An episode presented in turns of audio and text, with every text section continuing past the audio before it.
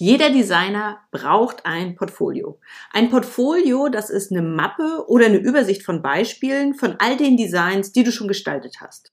Du brauchst dein Portfolio zum Beispiel, um dich für Jobs zu bewerben, um Kunden zu überzeugen, aber auch um dich von deinen Mitbewerbern abzuheben. Keine Frage, ein Portfolio ist für uns Designer extrem wichtig. Aber was gehört denn in diese Mappe, ins Portfolio? Und wie präsentierst du deine Arbeiten so, dass sie Kunden tatsächlich überzeugen, dass du die Jobs bekommst, die du haben möchtest? Genau darüber möchte ich heute mit dir in dieser Episode sprechen.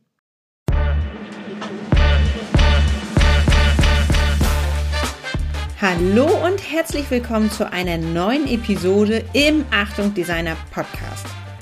Mein Name ist Gudrun Wegener und in diesem Podcast dreht sich alles um die Frage, wie man großartige Designs gestaltet und auch großartig vom Designer sein leben kann. Bist du bereit? Dann lass uns loslegen. Wenn wir über das Thema Portfolio sprechen, dann müssen wir als erstes klären, was ist denn genau die Aufgabe von einem Portfolio? Also dein Portfolio soll Kunden ansprechen, im besten Fall natürlich überzeugen, damit die Kunden dir den Job geben. Das heißt, das Portfolio ist ganz, ganz oft genau an dieser Schlüsselstelle zwischen dir und dem Job, den du gerne haben möchtest. Und wie überzeugst du Kunden? Indem du mit deinem Portfolio die wichtigste Frage klärst, die sie haben, wenn sie sich das angucken. Nämlich die Frage, welches Problem löst du? Für welche Art von Kunden? Mit welchem Designangebot? Also, was machst du für wen wie? Wenn du mit deiner Positionierung ganz klar bist, dann ist dieser Punkt für dich wirklich leicht.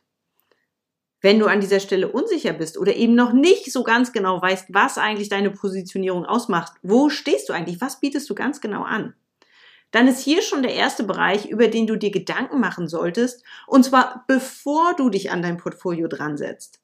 Denn es nützt überhaupt nichts, wenn dein Portfolio eigentlich viel mehr ein bunter Bauchladen ist, in dem sich zum Beispiel Webdesigns für Restaurants, neben Logos für Immobilienmakler oder handgezeichnete Illustrationen für Schulbuchprojekte tummeln. Dann sieht dein Portfolio mit so einer breiten Palette zwar im besten Fall gut aus, sehr wahrscheinlich sogar sieht es sehr gut aus, einfach weil du natürlich Gestalterin bist, Designerin bist, Designer bist und Sachen gut optisch in Einklang bringen kannst. Aber Sie überzeugen deine Kunden nicht. Weder die Restaurantbesitzer, noch die Makler, noch die Schulbuchverlage fühlen sich so richtig von dir angesprochen. Es ist halt von allem so ein bisschen und es ist alles in allem schon ganz gut. Aber ganz gut reicht nicht, wenn du Kunden überzeugen willst. Und vor allem auch nicht, wenn du dich von deinen Mitbewerbern, die ja auch gern den Job hätten, abheben möchtest. Ganz gut sind ganz viele. Und mit ganz gut kannst du leider auch nur die ganz guten Preise nehmen. Mitte ist Mitte in allen Bereichen. Du willst aber nicht in die Mitte, sondern du willst die tollen Jobs haben, du willst die besonderen Aufträge haben, du willst die kreativen Herausforderungen bekommen und umsetzen, die dich reizen. Und dafür musst du einen Schritt weitergehen als die anderen mit ihren Portfolios, die irgendwie ganz gut sind. Hast du hingegen ein Portfolio, in dem nur Arbeitsproben und Projekte sind, die ganz speziell für zum Beispiel Restaurants und die Gastronomie ausgelegt sind, dann sieht die Sache auf einmal schon ganz anders aus. Wenn sich ein Kunde, der vielleicht gerade sein eigenes Restaurant eröffnet hat, wenn der jetzt eine Website haben möchte oder ein Corporate Design haben möchte und das in Auftrag geben möchte und den passenden Designer sucht, wenn du dem so ein ganz klar spezialisiertes Portfolio zeigst, dann weiß er einfach, dass du der Experte bist, mit dem er gerne arbeiten möchte. Verstehst du, was ich meine, wenn ich das sage und warum es einfach so unheimlich wichtig ist, dass du deine Positionierung klar hast? Ja? Sehr gut. Dann können wir nämlich einen Schritt weitergehen. Wenn du weißt, was du willst und warum und für wen, dann guck dir jetzt nochmal mit frischem Blick dein aktuelles Portfolio an. Und dann sei wirklich ehrlich zu dir selber. Welche Arbeitsproben passen denn überhaupt zu deiner Positionierung und zu deinen Zielen? Und das ist wirklich ein Punkt, an dem du schonungslos ehrlich mit dir selber sein musst ja, du mochtest das Design für das Kinderbuch total gerne und ja, keine Ahnung, die Illus für die Landingpage für das Klamotten-Startup, die waren wirklich toll und die Zusammenarbeit, es hat einfach alles Spaß gemacht, alles hat gefühlt gestimmt. Aber das waren Jobs, die irgendwie on top gekommen sind, die extra dazu waren zu dem, was eigentlich dein Kerngebiet ist, was du eigentlich machen möchtest. Sie passen nicht so richtig in deine Positionierung, auch wenn du sie wirklich, wirklich gerne magst. schmeiß sie raus. Ich weiß, das tut weh, aber da musst du es wirklich mit Stephen King halten, der ja gesagt hat, kill your darlings. Das Beste ist gerade gut genug für dein Portfolio und hier musst du wirklich nur noch die Rosinen rauspicken. Nur die allerbesten Arbeiten dürfen in deinem Portfolio bleiben. Und wenn du das jetzt umsetzt, dann stellst du vielleicht auf einmal fest, huch, ich habe ja nur noch ganz, ganz wenig Arbeitsproben. Und jetzt bist du unsicher, aber ich kann dir nur sagen, das macht überhaupt nichts. Du brauchst nicht 20 Arbeiten und Beispiele in deinem Portfolio oder auf deiner Website zu haben.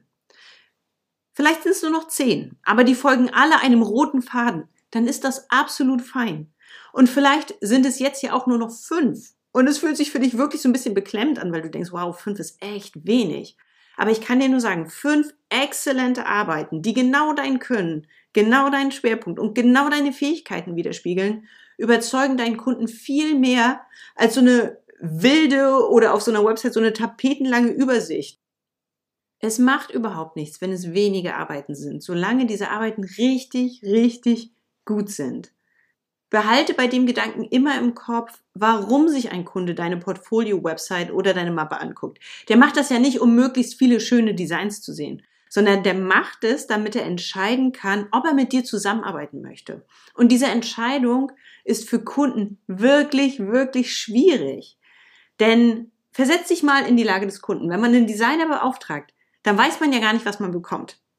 Design ist ja keine Hose oder kein Auto, das man irgendwie Probe fahren kann, Probe tragen kann, wo man sich reinsetzen kann, was man anfassen kann, fühlen kann, testen kann, bevor man das kauft. Einen Designer zu beauftragen, ist auch immer ein bisschen wie die Katze im Sack kaufen und das hinterlässt immer so ein bisschen so ein krudes Gefühl. Damit sich das nicht so vage und unberechenbar anfühlt, hast du dein Portfolio und natürlich auch die Art und Weise, wie du mit dem Kunden in dieser ganzen Kennenlernphase kommunizierst. Gib deinem Kunden wirklich das Gefühl, dass er bei dir richtig ist, dass du genau der Partner bist, mit dem er auf Augenhöhe zusammen die beste Lösung für seine Herausforderung findet. So, und jetzt schlagen wir einmal kurz wieder den Bogen zurück. Du sitzt gerade über deinem Portfolio und überlegst, was kommt rein. Positionierung ist klar, du hast rausgeschmissen, was nicht passt. Und jetzt überlegst du, okay, gut, aber wie zeige ich denn die einzelnen Sachen, die in mein Portfolio reinkommen? Also, einfach das blanke Design, so wie du die Datei an den Kunden übergeben hast, machst du es so? Sollst du noch was dazu schreiben oder nicht? Wenn ja, was sollst du denn schreiben? Zeigst du jedes Design alleine auf einer Seite? Oder wie machst du es denn, wenn du vielleicht ein ganzes Set an Illustrationen entwickelt hast? Oder wenn du ein Webdesign gemacht hast zum Beispiel, das einfach durch die verschiedenen Darstellungen auf den unterschiedlichen Endgeräten einfach so Besonderheiten hat? Wie zeigt man sowas? An dieser Stelle kann ich nur sagen, dass es sicherlich so viele Meinungen zu dem Thema, wie sieht ein richtiges Portfolio aus, gibt, wie es Designer gibt. Denn was schön ist und was dich und deine Arbeit gut repräsentiert, entscheidest letztendlich du selbst. Ich kann dir aber gerne sagen, worauf ich achte und was sich für mich einfach als der optimale Weg herauskristallisiert hat. Vielleicht kannst du da für dich einfach einen guten Impuls mitnehmen.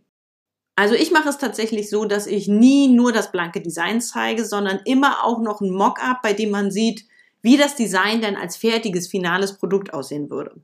Das ist auch wirklich wichtig aus meiner Sicht, denn das Ding ist einfach, wir Designer gucken auf die Datei und wir wissen, wie das Cover von dem Buch später aussieht. Oder ich gucke auf die Illu, aber mir ist völlig klar, wie das aussieht im Gesamtkontext auf der Website und warum es so gut funktioniert. Wir können das, weil wir als Designer visuell denken und ja auch jahrelang unser kreatives Auge geschult haben. Wir sind da super drinne. Unsere Kunden können das nicht. Also beziehungsweise die meisten Kunden können das nicht. Und es ist ja auch klar, dass sie das nicht können. Wie denn auch? Ich kenne ja deren Arbeit genauso wenig. Also mache ich es den Kunden ganz leicht und zeige eben nicht nur die einzelne rohe Datei, sondern immer auch das Mockup. Und dann entsteht auch viel leichter dieser Gedanke im Kopf von Kunden, oh, wie cool. Ich hätte auch gerne, dass mein Design so toll aussieht. Und schon bist du einen Schritt näher an der Beauftragung dran. Wie sieht es aus mit den Texten? Schreibe ich was dazu? Äh, ja, ich schreibe immer was dazu, denn wir springen nochmal zurück an den Anfang dieser Episode. Die Aufgabe von einem Portfolio ist es ja zu klären, welches Problem können meine Designs für welche Art von Kunden auf welche Art und Weise lösen. Schön alleine reicht da nicht. Der Kunde möchte sich vor allem sicher sein, dass du sein Problem lösen kannst mit deinem Design. Und dass durch dein Design einfach mehr Produkte verkauft werden, dass sich mehr Leute für den Newsletter eintragen, dass mehr Patienten in die Praxis kommen, weil die Website jetzt nutzerfreundlicher ist oder was auch immer die Herausforderung für deinen Kunden war. Jedenfalls möchte er, dass dein Design dieses Problem löst. Und zu lesen, dass du genau so ein Problem oder ein sehr ähnliches Problem schon mal für einen sehr ähnlichen Kunden gelöst hast, das gibt ihm einfach ein vertrautes, ein gutes Gefühl. Wenn du das für andere konntest, dann kannst du das ja sicher auch für ihn. Und schon ist er wieder einen Schritt näher dran, dir den Job zu geben und dich zu beauftragen. Um deinen Leser oder deinen Besucher zu überzeugen, musst du mehr über diese folgenden Punkte berichten. Nämlich, worum ging es bei dem Projekt? Mit welchem Wunsch ist der Kunde an dich rangetreten? Also was solltest du machen? Was sollte denn durch das Designfinal erreicht werden? Hattest du besondere Techniken, Mittel, Materialien, mit denen du gearbeitet hast? Kann man sich das Ganze irgendwo angucken, ne, was gerade bei Websites und ähnlichem interessant wird? Da kannst du auch gerne darauf direkt verlinken. Und aus welchem Bereich kam denn der Auftraggeber, für den du gearbeitet hast? Also alle diese Sachen spielen zusammen und geben dann dem zukünftigen Auftraggeber in deinem Portfolio eine gute Einschätzung dazu, was sieht er denn da eigentlich? Es bedeutet ja jetzt auch nicht, dass du zwei Seiten Text zu jeder Arbeit schreiben sollst, sondern es kann auch stichpunktartig sein, es kann ganz, ganz kurz sein. Es geht nur wirklich darum, dass ein Außenstehender verstehen kann, worum ging es in diesem Design und wie hat das Ganze funktioniert. Noch eine Ergänzung dazu. Ähm, ich mag zum Beispiel persönlich auch total gerne Zwischenschritte zeigen. Also vielleicht nicht nur ein Logo im Portfolio, sondern zusätzlich auch nochmal ein Scribble, dass man sieht, wie sich das Design entwickelt hat. Oder vielleicht auch nochmal dann wieder ein cooles Mockup, wo man sieht, wie das Logo später auf Etiketten aussieht, wenn es vielleicht nicht nur gedruckt, sondern auch noch geprägt wurde oder gestanzt wurde und einfach Veredelungen bekommen hat. Solche Sachen kannst du ja alles zeigen. Ganz wichtig ist einfach, dass du dir darüber im Klaren bist, dass dein Designerportfolio nicht der Ort ist, um mit deinen Talenten hinterm Berg zu bleiben. Also wirklich zeig, was du kannst, zeig es laut, zeig es cool, mach wirklich klar, wie gut du bist. Du brauchst dafür nicht viele unterschiedliche Arbeitsproben, aber was du zeigst, muss wirklich absolut hochwertig sein. Zieh da alle Register. Wirklich, das ist nicht der Moment, um schüchtern zu sein. Wenn du diesen Part auch fertig hast, dann ist dein Portfolio jetzt eigentlich auch schon auf der Zielgeraden. Was jetzt noch fehlt, ist die Handlungsaufforderung an deinen Kunden oder an den Betrachter deiner Mappe oder deines Portfolios. Was genau sollen sie machen, wenn sie mögen, was sie sehen? Ja, sie sollen dich beauftragen oder anfragen. Ist schon klar. Dir ist das klar. Aber überleg mal, geht das auch so leicht? Wie kommen potenzielle Auftraggeber jetzt genau an diesem Punkt an deine Kontaktdaten? Hast du vielleicht einen Button auf deiner Portfolio-Website, jetzt Erstgespräch buchen oder zum Kontaktformular oder wenigstens deine E-Mail-Adresse hinterlegt? Kann ich dich ganz ohne Suchen erreichen? Hier wirklich nochmal zur Erinnerung, keep it simple and stupid. Kunden suchen nicht stundenlang auf deiner Telefonnummer, die sich irgendwo versteckt hat. Wenn du deine Mappe, dein Portfolio als PDF an den Kunden übergibst, dann gehören deine Kontaktdaten wirklich auf jede Seite, nicht nur an den Anfang und auch nicht nur an das Ende. Du weißt doch gar nicht, ob dein Gegenüber nicht vielleicht die Mappe auseinander nimmt, weil er der Kollegin nur die Seite 3 zeigen will. Und schwupps, können sie dich nicht mehr kontaktieren, weil deine Daten leider nur auf der letzten Seite waren. Also man kann gar nicht so doof denken, wie es manchmal läuft. Und schon bekommst du den Auftrag vielleicht nur deswegen nicht, weil sie deine Telefonnummer nicht mehr rausbekommen können.